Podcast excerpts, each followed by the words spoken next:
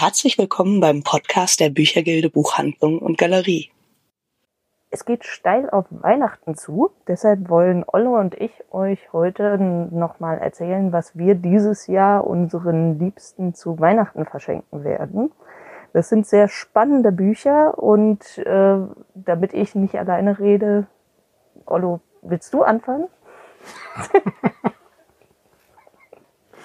ähm, ja, hallo Lisa, erstmal schönen guten Abend. Ähm, du hast es gesagt, es geht auf Weihnachten zu und da wir nicht die einzigen sind, die Weihnachten immer vergessen, verschenke ich dieses Jahr zum frohen Fest äh, den größten Tüten, die ich kenne, einen Kalender und zwar den Rabenschnabelkalender für das neue Jahr. Ähm, die sind immer sehr, sehr schön gestaltet mit ganz vielen Grafiken, kleinen Texten, ähm, Wochenübersichten, die allerdings immer so eine Woche hat dann immer zwei Doppelseiten, nämlich einmal vier Tage und einmal drei Tage. Das ist ein kleines bisschen, naja, nicht so planvoll. Dafür ist es, wirkt es und ist es umso kreativer und ähm, den finde ich richtig, richtig gut. Der ist grafisch total schön gemacht. Er hat hier so eine Seitenschnalle, wo man aus dem Daumenkino machen kann. Uh, ja, stimmt. Da sieht man ja richtig, wie das Jahr voranschreitet. Ja, genau. Oder, äh, oder zurückschreitet in dem Fall. Je nachdem, in welche Richtung man so den uh, das Daumenkino macht. Mir auch zum ersten Mal aufgefallen. Toll. Dann hat es hier noch so eine, ähm, wie nennt man sowas? Ein Gummiband zum ja. Festhalten. Also das ist ein richtig schönes Planungsinstrument mhm. für das Jahr. Ähm, der Rahmenschnabel-Kalender Verlag macht das schon seit, ich glaube, jetzt zum 30. Mal. Die hatten letztes Jahr eigentlich schon angekündigt, dass sie es nicht mehr machen wollen und haben es dann auf großen Protesten doch nochmal gemacht. Man weiß nie, ob es der letzte ist. Es sind ganz nebenbei einfach auch wunderbare Sammlerstücke. Mhm. Der Rabenschnabelkalender für 2023. Ja. Genau. Okay, das war das eine, was mhm. ich verschenken würde. Was mit dir?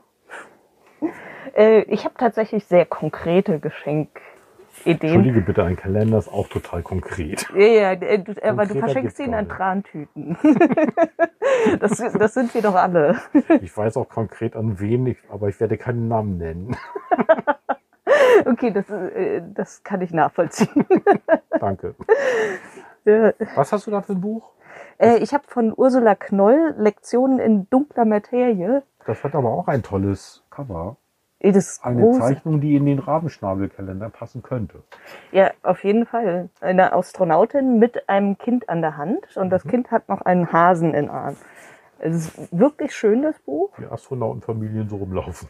Genau, genau, genau. und worum geht's? Ähm, tatsächlich, ich habe es auch, um jetzt nochmal ähm, erzählen zu können, warum ich diesen Titel so großartig finde.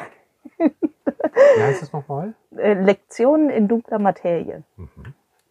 Und zwar ist dunkle Materie macht etwa 23 Prozent unseres Universums aus. Im Gegensatz zu aller Materie, die, die wir wahrnehmen können, die nur knapp 5 Prozent ausmacht. Und dunkle Materie ist eigentlich nur eine Theorie, um zu erklären, warum sich Sterne und Galax Gal Galaxien heißen die Dinger. Ja, genau, die, die Teile. Warum die sich nicht so bewegen, wie sie sich eigentlich bewegen sollten. Aber wir können dunkle Materie tatsächlich überhaupt nicht wahrnehmen. Wir sehen sie nicht, wir wissen nur mathematisch, äh, sie sind da, weil sie offenbar mit unserem wahrnehmbaren Universum nur über Gravitation interagieren. Mhm. Und das ist jetzt ein Sachbuch darüber? nee, äh, nicht ansatzweise. Ähm, ich finde das nur so unglaublich gut, weil hier geht es um Frauen, die scheinbar aus dem Nichts durchdrehen. Und das finde ich total spannend. Ne? Man hat dann so diese dunkle Materie, die man nicht wahrnehmen kann, die aber einen unglaublichen Einfluss auf das Universum hat. Äh, und quasi das menschliche Pendant ist in diesem Buch drinne, wo man Frauen hat, die ähm, äh, im Supermarkt anfangen, mit Tomaten rumzuschmeißen oder das erste Verbrechen im Weltall begehen und, und mhm. so. Mhm. Ähm, und die scheinbar aus keinem ersichtlichen Grund komische Dinge tun. Aber äh, dunkle Materie, wir wissen, also da, äh, da ist irgendwas, was das äh, begründet. Okay, und dann bewegen die sich nicht so, wie sie sollten. Genau. Rechnerisch. Genau. Und, sind, und sind das Erzählungen oder? Ähm, also es sind keine Erzählungen im klassischen Sinne, wobei du jetzt, wo du die Frage stellst, ist, diese, äh, das sind halt Kapitel und man hat dann immer die Perspektive der jeweiligen ähm, Frau, aus der das erzählt Mhm, wird. mhm. Äh, von daher, rein theoretisch könnte man es wahrscheinlich sogar äh, als Erzählung lesen, aber es ist ein Roman. Ah, Und okay. Mhm. Ähm, es ist herrlich skurril, es ist ganz spannend erzählt, äh, es ist definitiv nerdig. Mhm. Ähm, und deshalb ist das auch mein Geschenk für die äh, eine Freundin, mit der ich mich immer über Politik, über Physik, über Geschichte, also so diesen ganzen Nerdkram Die unterhalte. ganzen schrägen Sachen. genau. Also es ist äh, wirklich so ein Geschenk für Leute, die sich mit allem irgendwie beschäftigen und vor allem aber auch mit Politik und guter Literatur. Mhm. Wunderbar. Der Verlag ist Edition Atelier aus Österreich. Die machen Mhm. immer so, die machen sehr viele so tolle Bücher. Alles klar. Was hast du noch? Ja, ich muss zugeben, ich konnte mich nicht entscheiden, was ich meinem Vater schenke. Immer diese Väter. Ich bin selbst einer. Ja, ja, äh, du weißt, du kriegst immer nur komische Geschenke von deinen Kindern. äh, nee. Aber was hast du da für deinen Vater, Ähm, wo du dich nicht entscheiden kannst? Ich habe zwei Sachbücher. Mhm. Ähm, und zwar einmal von Harald Meller und Kai Michel, Michel, äh, Das Rätsel der Schamanen. Eine archäologische Reise zu unseren Anfängen. Okay. Das ist, äh, also finde ich aus mehreren Perspektiven spannend. Also man hat einmal hat man einen wirklich spannenden archäologischen Fund, über Darf den sie erzählen. Ja klar. Und zwar äh, ist der schon 1934 gemacht worden, ähm, ein Grab einer Schamanin, auch in der Nähe von Nebra gelegen ist, wo die berühmte Himmelsscheibe Mhm. Mhm. gefunden wurde Okay. was uns einfach ganz viel über menschliche Kultur und äh, wie das alles entstanden ist erzählen kann. Äh, ist äh, gestorben oder gelebt und gestorben ist sie wohl kurz vor der Sesshaftwerdung der Menschheit. Also Mhm. ganz spannende Zeitperiode. Wobei ich es da halt auch noch spannend finde, dass es noch einen zweiten Aspekt mit drinne hat. Und zwar ist, äh, ist es, wie gesagt, 1934 entdeckt worden. Mhm.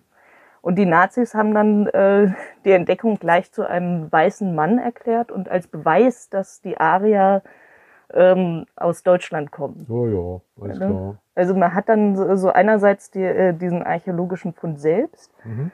aber auch die Rezeption und was daraus gemacht wurde, was unglaublich spannend ist. Mhm. Der Umgang mit Geschichte. Mhm. Von, vor 9000 Jahren hat die gelebt. Mhm.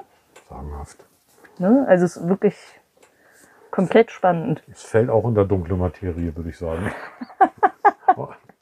Und wahrscheinlich auch noch richtig gut erzählt, oder? Ja, auf Mhm. jeden Fall. Also es ist spannend und äh, was ich ganz schön finde, es ist äh, auch so mit einem leichten, feinen Humor mit drin. Also Mhm. es beginnt so, wo sie das Skelett durchleuchten möchten und dann äh, mit dem Problem, äh, dass die medizinische Gerätschaft jetzt bitte einen Namen und ein Geburtsdatum haben möchte.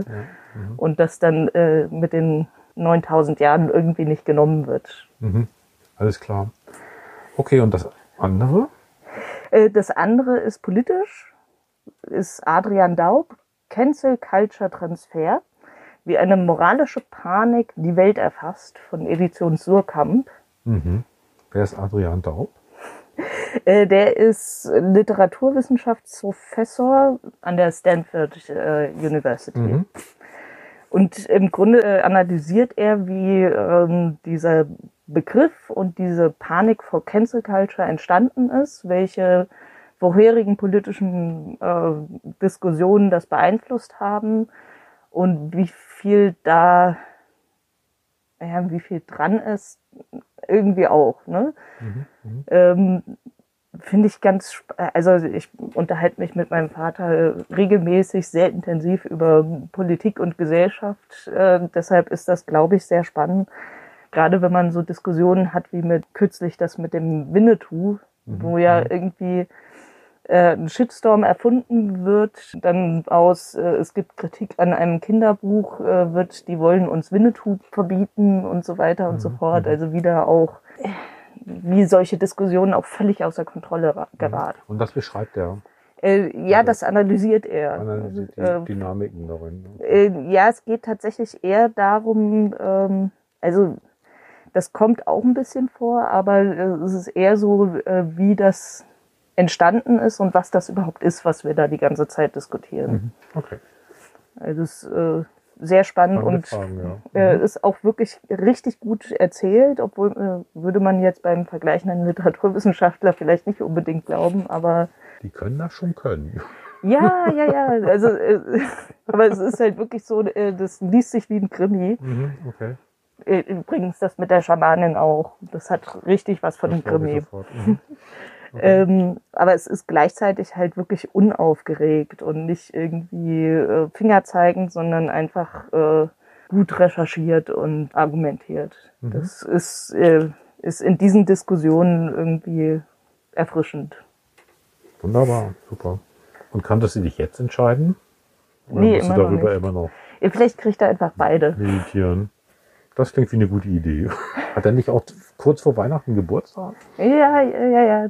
Es Ist auch eine Variante. Es gibt noch Adventskalender. Aus 24 Büchern. Okay, ja, dann nur, nur für den Fall, dass du dich nicht entscheiden kannst. so, so, so eine Art Kalender habe ich nämlich auch, ähm, wenn man sich nicht entscheiden kann, was für Musik man so hören möchte. Mhm. Beziehungsweise die, äh, das Buch heißt Ein Jahr voller Wunder und bietet klassische Musik für jeden Tag.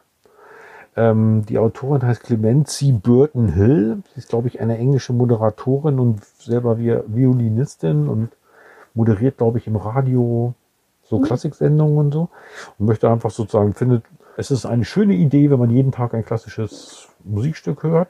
Und sie macht dann einfach so richtig für jeden Tag äh, einen Vorschlag. Das ist Also heute von 1. Januar bis äh, 31. Dezember jeden Tag eine. Genau, ein Lied. Genau. Genau, ein Lied oder ein, ein Stück oder so. Heute ist zum Beispiel der 26. November und sie schlägt vor von Steve Reich Music for Pieces of Wood. Musik für fünf Paar bestimmte Holzstäbe. Und danach schreibt sie dann noch einen kleinen Text darüber, wo das entstanden ist, wie das entstanden ist oder wie sie drauf gekommen ist. Oder manchmal hat es auch was mit einem Jahrestag oder so zu tun. Das ist wirklich ganz unterschiedlich. Das ist natürlich auch unabhängig von, von einem Jahr, sondern es ist einfach von Januar bis, genau, 1. Januar bis 31. Dezember. Und gibt's einen 29. Februar? Die wichtigste Frage überhaupt. Ah, gut, dass du sie stellst. Gibt es. Der Vorschlag für den 29. Februar ist von Gioacchino Rossini, Petit Mess Solennel. Aha, Teil 1, Kyrie. Weil nämlich, und da steht hier dann, äh, Rossini in einem Schaltjahr zur Welt kam. Ah, oh cool. Ne? Man lernt hier noch richtig was. Genau. Galt schon mit 21 als Genie dieser Kunstform. Und so weiter und so fort. Also das finde ich, das finde ich einfach ein sehr schönes, sehr schönes Buch, mit dem man sich so durch die, durch die Jahre hangeln kann. Und ähm, klassische Musik macht einfach was Schönes mit einem. Kann ich eigentlich auch nur heiß empfehlen. Ich finde immer, der Schritt von dem Kalender zu dem Tagebuch ist ziemlich klein. Auch wenn das Tagebuch, was du jetzt gerade in die Hand nimmst, riesig ist. Ja, das Tagebuch ähm, von Witold Gombrowicz ist, äh, das hat er über, ich, ich weiß gar nicht, 25, 30 Jahre oder so geführt. Ähm, der war ein polnischer Schriftsteller, Dramatiker, ähm, Romancier und eine Art Philosoph. Ähm, also der hat ganz wilde Romane geschrieben und sein großes Thema ist ähm, die Frage nach der Form und der Unform des Menschen eigentlich. Also Okay. ähm, ich lese mal ganz kurz die, die ersten Einträge vor, ja, die erste Woche.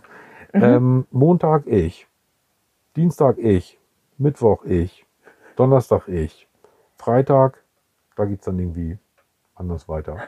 Ähm, und dieses, dieses Ich, das wir sind, wird immer irgendwie auch sozusagen durch die, durch die Mitmenschen und so wie die Mitmenschen uns sehen geformt oder wie man sich selber sieht oder wie man sich darstellen möchte. Und das wird eine ganz, ähm, naja, es wird irgendwie so eine Kunst, so eine Kunstform im Ich. Sozusagen das Ziel, was es, was wir immer alle erreichen wollen, die Reife und so weiter, die konterkariert Witold Gombrowicz in seinem Werk permanent mit Unreife und immer mit dem Gegenteil davon.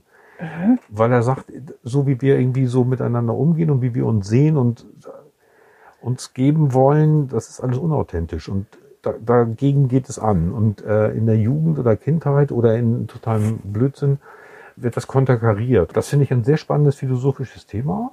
Und ähm, dieser Autor ist einfach einer der größten im 20. Jahrhundert gewesen. Spannend. Das ist, das war wirklich, der hatte auch eine ganz schräge äh, Biografie, nämlich 1904 geboren. Mhm. Irgendwie so ein bisschen Jura studiert und dann irgendwie so angefangen zu schreiben und so weiter, wurde er 1939 eingeladen auf die Jungfernfahrt eines Schiffes.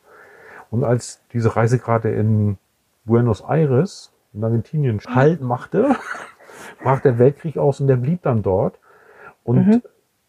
kam erst in den 60er Jahren wieder zurück und hat von, von Argentinien aus auf Polnisch, polnische Literatur geschrieben, die Ah, ja. natürlich nicht in der kommunistischen Volksrepublik äh, so geschätzt war, aber irgendwie sonst in dem auf große Immigrantenkreise. Mhm. In Paris gab es eine ganz wichtige polnische ähm, literarische Zeitschrift, äh, in der er veröffentlicht hat und, und so weiter und so fort. Also er ist cool. am Ende ist er äh, in den 60er Jahren über Berlin nach Frankreich gekommen und dort dann 69 gestorben. Mhm. Kurz vor seinem Tod hatte er noch, weil er eigentlich hauptsächlich gilt als, als Schriftsteller, eben vor allen Dingen auch als dieser Tagebuchist oder wie man das, Mhm. Tagebuchhalter. also wirklich, das ist ein Buch fürs Leben so. Äh, Aber man muss es dann auch nicht am Stück lesen. man, oder? muss es, man muss es nicht am Stück lesen, ich glaube, das kann man auch gar nicht, äh, aber es hat viele, Das sind äh, bestimmt tausend Seiten, oder? Ja, ja, es geht in die Tausende. Mhm. Also irgendwie mit Nachwort und, und dem ganzen Krams. ist über 1000 und so der reine Text ist 1082 Seiten. Mhm. Aber es ist unheimlich spannend, es ist unheimlich anregend und ähm, ein ganz tolles Ding. Mhm. Ganz kurz vor seinem Tod hat er noch äh, einen, im privaten Rahmen einen kleinen Mhm. Kurs gemacht für einige Bekannte und so- und so mit dem Titel Durch die Philosophie in sechs Stunden und 15 Minuten. Und liest man das Buch auch äh, in sechs Stunden und 15 Minuten? Hast du die Zeit gestoppt? Ich habe nicht die Zeit gestoppt. also es sind so einige Vorträge, die er da gehalten hat. Es ist eine Einführung in sein Denken irgendwie so mit drin. Mhm. Und ähm, er hat das so als Lektionen gemacht, irgendwie so von, ich weiß gar nicht mehr, von wo er anfängt, irgendwo bei Kant oder so. Genau, bei Kant ungefähr fängt er an äh, und, und hangelt sich dann da von seit damals durch die Philosophie des 19. und 20. Jahrhunderts. Mhm. Ähm, und das immer so in Stichworten und ziemlich, schnell, man kriegt einen kleinen Überblick, aber natürlich aus Gombrowitschs Sicht. Und ähm, Und es ist eine Autobahn drauf. Und ein Denkler. genau, ein Oh. Denker an der Autobahn ist eigentlich gar nicht so schlecht. Die letzten Gedanken vor der Autobahn, wer weiß. Ähm, Mhm. ein tolles Ding. Und ich glaube sozusagen, der, der Gipfel war für ihn dann der Existenzialismus. Die Frage einfach nach, nach unserer Existenz, die auch irgendwie in dieses absurde Theater passt. Das, Und das passt ja auch zeitlich. es passt auch ungefähr zeitlich genau und ähm, es passt einfach auch zu dieser absurden Weltsicht. Also irgendwie so, dass ich das, das ja irgendwie in einer absurden Situation zurechtkommen muss. Und ähm, also es ist ein Autor, der ist nicht so wahnsinnig bekannt, Mhm. wie er sein sollte. Punkt. Der, also mir war er tatsächlich auch nicht bekannt. Aber Mhm. gut, dass der Kamper Verlag das jetzt nochmal rausbringt. Genau, genau. Ist vor vielen Jahren schon mal als bei Hansa erschienen. Äh, einige Sachen gibt es jetzt in Neuübersetzung beim Kamper Verlag. Mhm. Das sind es auch die älteren Übersetzungen, die sich aber wirklich hervorragend lesen lassen. Auch nach wie vor der hat eine ganz wilde Sprache irgendwie ähm, mit sehr viel auch Neuschöpfung von Wörtern und so. Und das macht richtig Spaß. Cool. Lesen Sie Gombrowitsch. Ich verschenke den an ähm, Menschen, die sich in die Richtung interessieren. Fürs, für Philosophie, fürs Absurde, Mhm. für, für sich selbst, für alles Mögliche. Okay. Das, Ja. äh, das ist aber ein weiter Begriff. Aber das ist, ich glaube, da hatten, also ich glaube, da haben aber viele jemanden vor Augen, wenn man, ähm, Ja, ich habe da und, und ich habe da viele vor Augen. Mhm. Sollen sich alle nachnehmen. Okay, was hast du noch? Das eine Buch da, das sieht ja hat so einen tollen Seitenschnitt. es ist das? aber jetzt was ganz, ganz anderes. Ja, kann ja. Ähm, genau, das wäre das Geschenk für meine Mutter. Ähm, meine Mutter liest vor allem Krimis und Fantasy. Mit Krimis kann ich nicht wirklich was anfangen, deshalb Okay. kriegt sie von mir immer Fantasy. Ähm, Schenkt sie dir dann Krimis? um Gottes Willen, nein. also, äh, sie mag das auch und Fantasy lese ich auch, von daher äh, funktioniert das. Okay, alles klar. Also der Schnitt ist ja wirklich toll. Siehst du aus wie afrikanische Muster oder ja, es ist äh, so, ähm, orientalische? die Geschichte ist angelehnt an äh, westafrikanische Folklore, von daher, ähm, äh, ich muss zugeben, ich, äh, ich kann es nicht beurteilen. Mich hat es auch eher zunächst erstmal an äh, so arabische äh, äh, Architektur erinnert. Aber das Mhm. kann ja durchaus sein, äh, dass es da auch über kulturelle Einflüsse einfach Ähnlichkeiten gibt. Ja, Lisa, vor lauter Begeisterung hältst du das Buch gerade auf den Kopf und jetzt sag doch nochmal, wie heißt das genau und von wem ist das? Ähm, das ist von Roseanne A. Brown, A Song of Wrath and Ruin. Ich habe hier den ersten Teil, die Spiele von Solstasia. Ähm, der zweite Teil äh, empfiehlt sich auch, aber äh, man sollte definitiv mit dem ersten Wie anfangen. viele Teile gibt es? Zwei. Zwei. Es gibt zwei. Klar, Und beide okay. haben diesen geilen Farbschnitt. Also der eine okay. in grün und der andere in rot und dann mit so einem Muster drauf. Ah ja, mhm. Äh, Sonst ist es Taschenbuch, äh, aber aber, heißt richtig, aber richtig, richtig schön. Und worum geht's jetzt eigentlich bitte? Das, äh, das ist doch Grob nicht mehr so wichtig. Das angedeutet. Buch ist schön. Das stimmt. ähm, nee, tatsächlich ist es einfach, äh, ist eine, klingt erstmal recht klassisch. Man hat zwei junge Menschen, ähm, eine junge Frau und einen jungen Mann, äh, die äh, werden in einer äh, Welt, die nicht unsere ist, werden die in einen Wettbewerb gesteckt und ähm, es gibt eine Art von Magie, die mit drinne ist. Magie. Ja, Mhm. und äh, letztendlich ist so der Knackpunkt, dass sie beide äh, von Feenwesen überzeugt werden, dass sie einander umbringen müssen, um ähm, geliebte Menschen zurückzubekommen. Die Feen sind auch nicht mehr, was sie mal waren, oder? Tatsächlich waren Feen noch nie sonderlich nett. Eher böse. Okay, alles klar. Mhm. Und, Äh. und bringen sie sich dann gegenseitig um oder kriegen sie sich? Äh, weder das eine noch das andere, aber so genau darf ich das natürlich nicht erzählen, weil sonst habe ich ja das Ende verraten.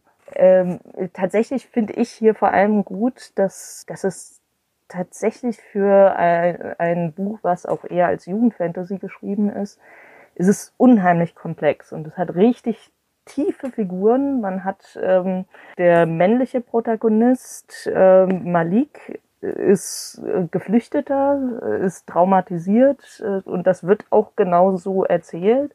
Die weibliche Protagonistin Karina hat Migräne. Ähm, generell werden, also es werden fehlbare Charaktere erzählt Mhm, und äh, man hat ganz viele Graustufen und nicht so diese ähm, Heldinnen-Geschichten, wo, Mhm.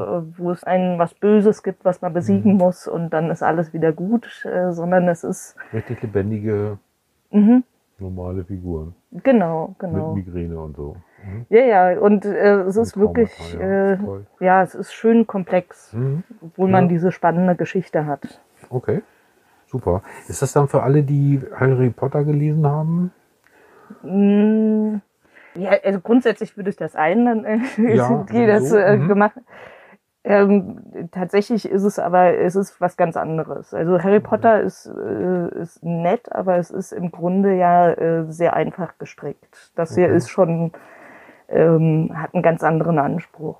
Okay, naja, gut, kann man ja weiter mitlesen. Mhm, genau, also wenn man äh, Harry Potter früher gelesen hat, kann man dann später damit machen, äh, weitermachen. Muss man beide Bücher lesen? Oder sind die jeweils in sich abgeschlossen? Ähm, also äh, man kann nicht das zweite lesen ohne das erste, das geht Okay, nicht. Ähm, ich glaube, äh, theoretisch könnte man, also ja, nee, ich glaube, man muss schon weiterlesen. Und man will es wahrscheinlich auch, oder? ja, und es endet auch in, äh, im Grunde in einem Cliffhanger. Von daher, ja, wobei ich dann auch sagen muss, ähm, also das wird auch schon ähm, dann im zweiten Buch auch richtig heftig. Nicht brutal oder irgendwie blutig, sondern ähm, äh, eher auf der psychologischen Ebene wirklich heftig. Also Okay. wo man ähm, äh, dann auch Suizidgedanken hat und sowas. Also es ist, äh, es ist schon harter Tobak und ich äh, das zweite Buch musste ich eine Zeit lang weglesen, le weglegen. Nachdem ich es weggelesen habe. Und dann weglegen, ja. ja, ja, Okay. dann musste es, äh, eine Zeit lang musste es erstmal Aber richtig ruhen. spannend und ungefähr welches Alter? Also ich würde es nicht zu jungen Jugendlichen geben. Ich Okay. würde sagen so 14, 15. Ähm, Muss man schon bitte mindestens sein, ja? Ja, und äh, Erwachsene tatsächlich. Ich, äh, also auch wenn man äh, da so dieses die jungen ProtagonistInnen hat, äh, ist das, glaube ich, etwas, was man auch als erwachsener Mensch sehr, mit sehr viel Okay. Gewinn, Mhm. Freude, Gewinn, was auch immer lesen kann. Okay. Ich habe auch ein Buch, was, ich- was ich irgendwie ganz schön ja, stark und auch ein bisschen hart fand. Ähm, das ist von Tiziano Scarpa und heißt Stabat Mater. Mhm. Ist in der Wagenbach-Salto-Reihe erschienen. Okay. Und ähm, äh, Stabat Mater erzählt die Geschichte eines Mädchens, also auch aus der Sicht di- dieses Mädchens, das in einem Waisenhaus in Venedig aufwächst. Ähm, die hatten ein ganz gutes Sozialsystem anscheinend, wo sie die Mädchen, die irgendwie so gefunden wurden und ausgesetzt wurden, so an Klosterpforten und so weiter, dann einfach irgendwie großgezogen und auch ähm, ausgebildet haben. Mhm. Ähm, also die wurden dann irgendwie auf ein im Grunde selbstständiges Leben vorbereitet und wenn es irgendwie ging, später auch verheiratet und so, dass sie irgendwie was aus sich machen konnten. Und äh, dieses Mädchen ist in einem dieser Hospitale, wurden die genannt, ähm, dass die Mädchen zu Musikerinnen ausbildet. Ah. So die große Frage ist für sie einfach, wer ist eigentlich ihre Mutter? Und sie schreibt sozusagen Briefe an ihre Mutter, um, um sich selber zu finden und irgendwie zu wissen, wer sie ist. Und natürlich f- geht gar nichts dabei herauszufinden. Und was ihr hilft und sie rettet, ist natürlich irgendwie diese, dieser Musikalltag, die Musikausbildung, die es da gibt. Und ähm, der zweite Lehrer, den sie dann bekommt, nachdem der erste gestorben ist, ist Vivaldi Oh, wow.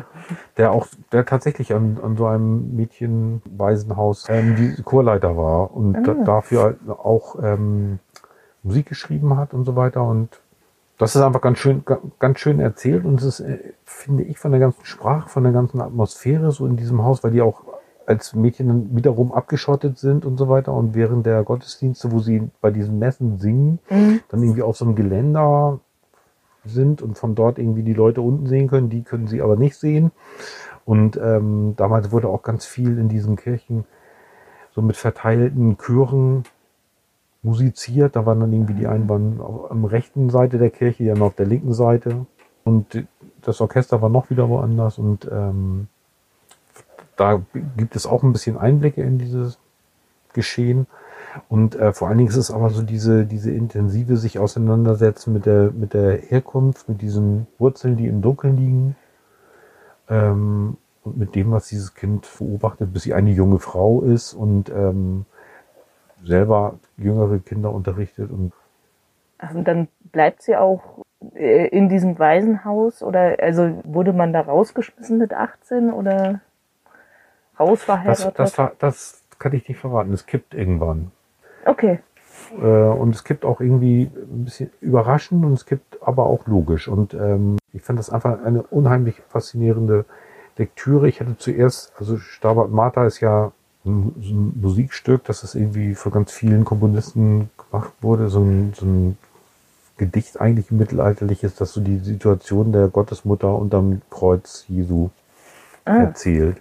Eigentlich ist es hier eher, das heißt wegen mir Stabat Mater Dolorosa steht die Mutter Tränen schmerzerfüllt, heißt es, glaube ich. Eigentlich steht hier eher die Tochter schmerzerfüllt okay. am Anfang ihres Lebens.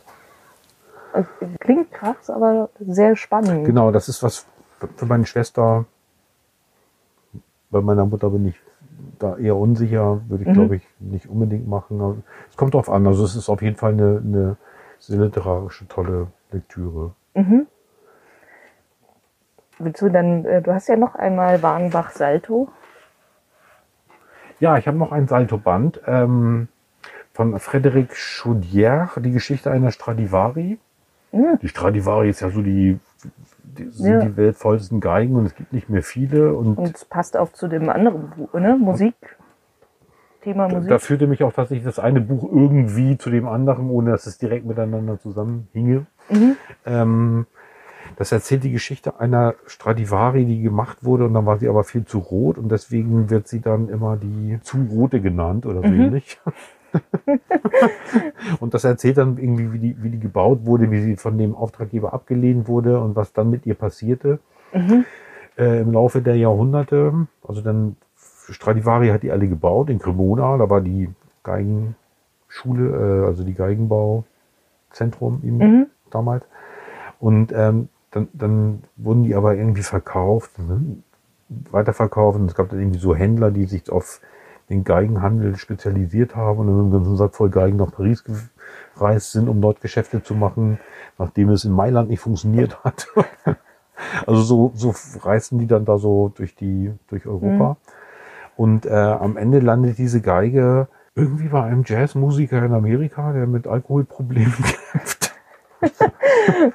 Und ähm, das ist unheimlich spannend erzählt. Das ist irgendwie wie so ein Krimi, wie eine Biografie einer, einer Geige, Mhm. die es so gegeben haben könnte. Ah, okay. Also es ist jetzt nicht, Es hat ist mich- nicht belegt. Es hat mich dann tatsächlich ähm, am Ende, hier verrate ich das jetzt einfach mal, wirklich überrascht, dass er dann geschrieben hat, äh, diese Geschichte hätte so sein können. Die ist irgendwie so typisch für dieses Stradivaris. Mhm. Aber genau diese, die, die gibt es so nicht, Ah, offenbar. okay. Und Wobei, äh, das stelle ich mir auch schwierig vor, weil da gibt's ja bestimmt auch Lücken. es gibt da bestimmt jede Menge Lücken und so weiter und der füllt die hier auch nicht ähm, lückenlos sozusagen.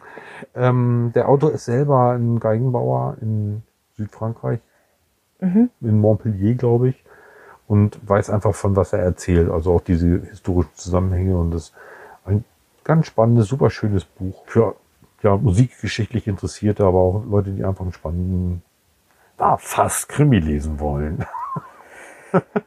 auch beim Salto Verlag erschienen. Sehr, sehr nett. Mhm. Und auch in dem schönen Rot Auch der Salto-Reihe und Ja, genau, genau. Aber die, die, das ist immer eigentlich eine ganz tolle Reihe, die sich auch zum Sammeln anbietet. Also wenn man die alle so nebeneinander im Regal hat. das sieht bestimmt Erste echt, Sahne. ja. Ha. Ähm, ich habe noch ein Sammelbuch, Noch ein Sammelbuch. weil das von Katja Spitzer ist. Eine ganz tolle Künstlerin. Ja, genau. Die hat einige Sachen auch schon für die Büchergilde gemacht und Mhm. deren Bücher und Und äh, Bildsprache lieben wir immer, Ja, oder? ja, ja, auf Ja, jeden Fall. ganz tolle Ja. Künstlerin. Mhm. Und äh, das hier wäre jetzt ein Geschenk für mein Patenkind. Das, Klar. Mhm. Ne? Passt Genau. doch so. Äh, der ist jetzt sechs Jahre alt, ähm, noch nicht Gra- so lange in der Gerade in die Schule. Schule gekommen, ne? Mhm, Okay, genau. alles klar. Also das ist dann eher noch so zum Vorlesen. Ähm, Ringo und die Vampirkaninchen. Die Vampirkaninchen. Ja. Hat Ringo was mit Ringo Starr zu tun? Ähm, nee, Ringo ist äh, der Hundebutler, der hier auch vorne auf dem Cover ist. Ähm, Alles klar. Mhm. der, das ist äh, ein Butler in Transsilvanien. Mhm. In Ordnung. ähm, der, äh, der leider nicht dieselbe Sprache spricht wie sein menschliches Härchen, aber ihn sehr, sehr gerne bedient, bis dann plötzlich ein Hase kommt. Das Härchen kriegt äh, von der ehemaligen großen Liebe einen Hasen geschickt und damit geht dann das ganze Drama los, weil das ist natürlich furchtbar, wenn dann der äh, Ringo äh, nicht mehr der Liebling ist. Mhm. Und äh, dann kommen noch Vampire ins Spiel, weil wir sind ja in Transsilvanien. Wie das in Transsilvanien so ist. Mhm, Also beziehungsweise Vampirkaninchen.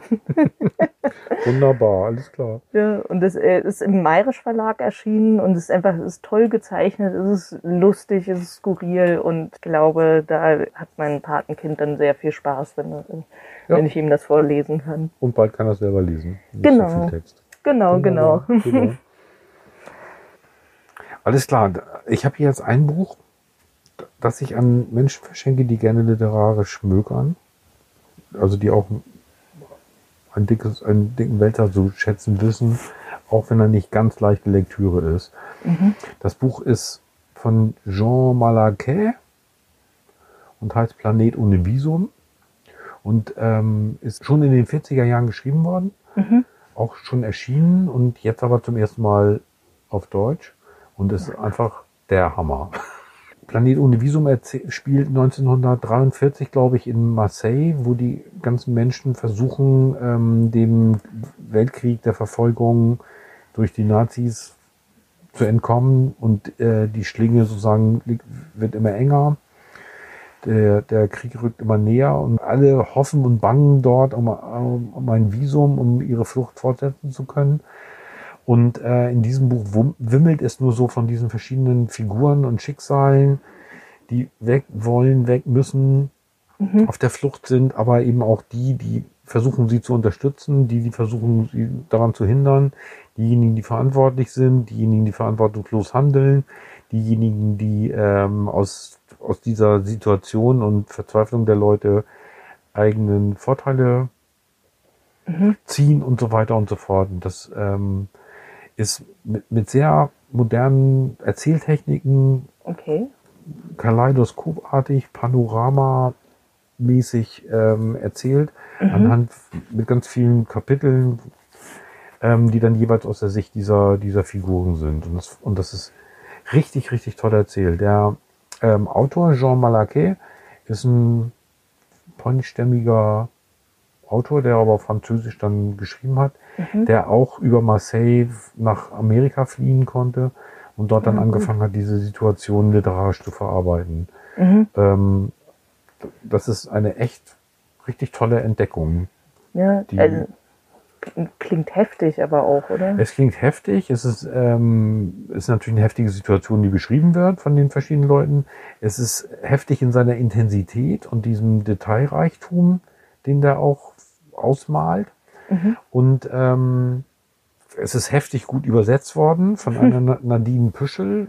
Ist ja auch nicht ganz undick mal wieder, also hat so, was weiß ich, 600 Seiten oder so, die, die, die aber ein richtig wunderbares ähm, Leseerlebnis darstellen. Planet Univisum in der Edition Nautilus erschienen. Genau, das kriegen richtige Lesemenschen.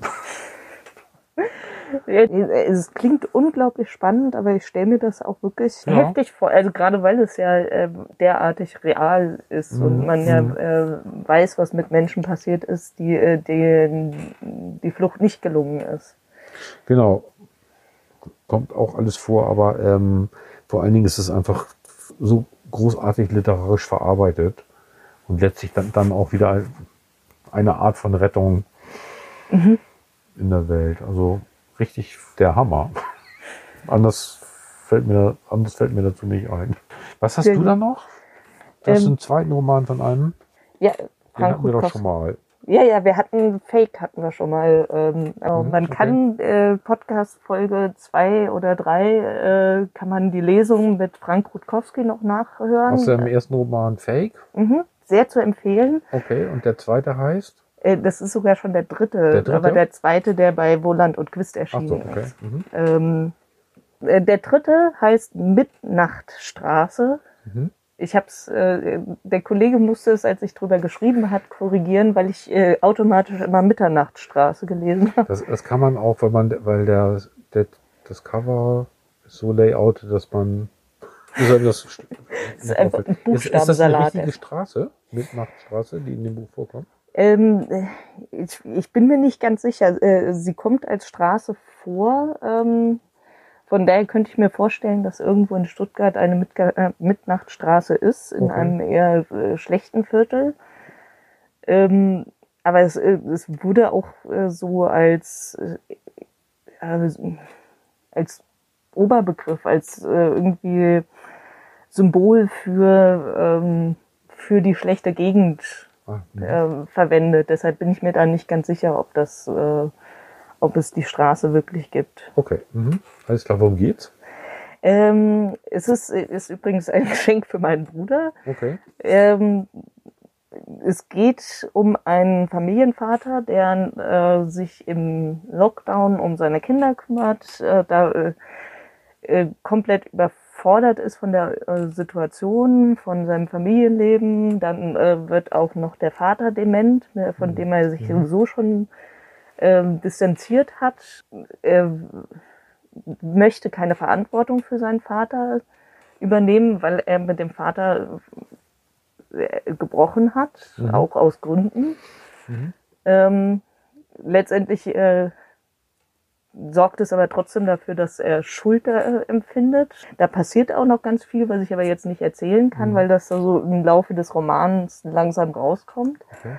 Ähm, und es endet dann letztendlich so, dass ähm, dieser Familienvater dann im miefig-piefigen äh, Schrebergarten von seinem Vater sitzt, äh, da in die Politik mit reingezogen wird und auch in diesem Schrebergarten, der äh, für ihn immer der Ort war, wo er nicht hin durfte, also wo sich der Okay. Vater versteckt hatte und wo er selbst dann jetzt hin Ah, okay. Mhm. hinflieht. Und ähm, das ist auch so ein bisschen ja, das Kernthema von diesem äh, Roman. Es ist äh, ganz spannend er erzählt, aber es ist vor allem so dieses, wie, äh, wie sich Männlichkeitsbilder, wie sich äh, das Ausfüllen von bestimmten Rollen auch gener äh, über Generationen vererbt, was da ähm, dann in einen spielt, obwohl man das nicht möchte. Ähm, die Anforderungen an den modernen Mann in Anführungsstrichen ähm, äh, und äh, wie man daran ko kolossal scheitern kann Mhm. Okay. ähm, und auch am eigenen Anspruch, was man Dass man das eigentlich anders machen möchte genau und das klappt nicht. Mhm. Okay. Ne? Also es ist wieder, es ist sehr entlarvend, wie ja schon beim Fake, wo er auch, wo Rutkowski ja auch davon erzählt, äh, wie ähm, Menschen, die sich äh, als gut empfinden, ähm, plötzlich Dinge tun, die sie, äh, Mhm. ja, die nicht sonderlich gut sind. Mhm. Aber halt nicht so, äh, nicht so plakativ mit dem Zaunpfahl erschlagen, sondern wirklich, ähm, ja, nachvollziehbar und äh, realitätsnah und mit so einer feinen Ironie mit drin. Also es ist wirklich toll erzählt, äh, kann man kaum weglesen, Mhm. das Buch. Mitnachtstraße von Frank Rutkowski. Genau. Erschienen im Roland und Christ Verlag. Ja. Auch einer Und der mit besten. Buchstaben, Salat vorne drauf, äh, wo man dann leider immer den falschen Titel liest. Ja, aber hat was. Mhm. Tr- Trotzdem schön. Das Trotzdem sieht total schön. gut aus, ja, Mhm, ja, auf jeden Fall. Genau, wunderbar. Genau, wir hatten schon einen Haufen Romane, ähm, oder einige Romane jedenfalls zu verschenken gehabt. Deswegen habe ich jetzt noch einen Antiroman Mhm. zu verschenken an einen ähm, Literaturwissenschaftler, der sich auch mit Literaturtheorie und so weiter äh, auseinandersetzt. Ähm, vielleicht hat er auch Spaß an dem Antiroman mit dem Titel Romans Erzählungen von Stefan Brunjowski. Ähm, das ist ein österreichischer Autor und der erzählt hier ein, ein Buch von einem Schriftsteller, der keinen Roman schreiben will und da, und da jetzt auf, ich glaube, auch 400 Seiten erzählt, wie er das nicht macht. Das, äh, also es steht ja auch auf dem Titel Traum, dass es ein Roman ist, das Buch. Ne? Ja, genau. Ähm, aber eigentlich ist es dann da wieder der Roman eines Antiromans oder der Antiroman eines Romans. ähm, dieser Schriftsteller erzählt irgendwie halt, es gibt ganz viele so Gespräche mit anderen Menschen ähm, darüber, wie man einen Roman nicht schreibt oder dass man den Roman nicht schreibt, was es sonst so im Literaturbetrieb gibt, wie, wie man sich davon absetzen kann. Ähm, dann schreibt er aber einen Roman darüber, dass er den nicht schreibt, weil er ja eben doch Schriftsteller ist und das ja zeigen muss. Mal heißt dieser, mal heißt der Autor, mal heißt der Erzähler, mal heißt der Verfasser, mal heißt der einfach ich, mal heißt der er. Es wird aus verschiedenen kleinen Stücken so zusammengesetzt. Er fängt auch immer mit irgendwelchen Erzählungen an, so Geschichten, historische Geschichten, fantastische Geschichten, äh, eine Liebesgeschichte unter Männern oder Beziehungsgeschichte vielmehr, ähm, wo dann immer ein, ein Abschnitt erzählt wird und dann wird wieder abgebrochen, dann kommt, kommen wieder so theoretische, poetologische Überlegungen, die aber auch immer in, in so Gespräche verpackt sind in der Regel. Ähm, und das ist ganz, also es ist auf eine Art und Weise ge- gemacht und zusammengestellt, dass ich mit diesem Buch auch nicht aufhören mochte, bis ich damit durch war. Okay, aber also es klingt schon recht schräg. Ja, es ist, irgendwie- es ist also auf seine Weise total skurril. Ähm, es ist schräg, es ist, es ist klug. Ich, finde, das Mhm. ist schon auch irgendwie klug erzählt. Sehr viel ähm, Gedankenreichtum und so eine Art von Philosophie oder vielleicht auch Antiphilosophie. Äh, und ähm, das kann ich eigentlich nur empfehlen für Leute, die sehr viel lesen, Mhm. sich auch irgendwie so für dieses, für, die Schreibwelt vielleicht interessieren und ähm, jetzt endlich mal einen Antiroman brauchen. Also es hat mir sehr, sehr viel Spaß gemacht. Ich, allerdings, ich habe eine Triggerwarnung. Es gibt, Okay. es gibt ähm, sehr viele, es gibt immer wieder so Tippfehler oder sowas ähnliches. Wobei Mhm. ich mir manchmal nicht ganz sicher bin, ob das nicht ein Verfahren ist, wie so ein Verfremdungsverfahren, Okay. um zu sagen, Uwaga, hier wird jetzt nicht die ähm, Wirklichkeit abgeschildert und auch nicht die wirkliche Orthographie. Keine Ahnung. Und ich habe eine Okay. Fickerwarnung. Äh, es gibt sehr, sehr viel Sex zwischen Männern in dem Buch.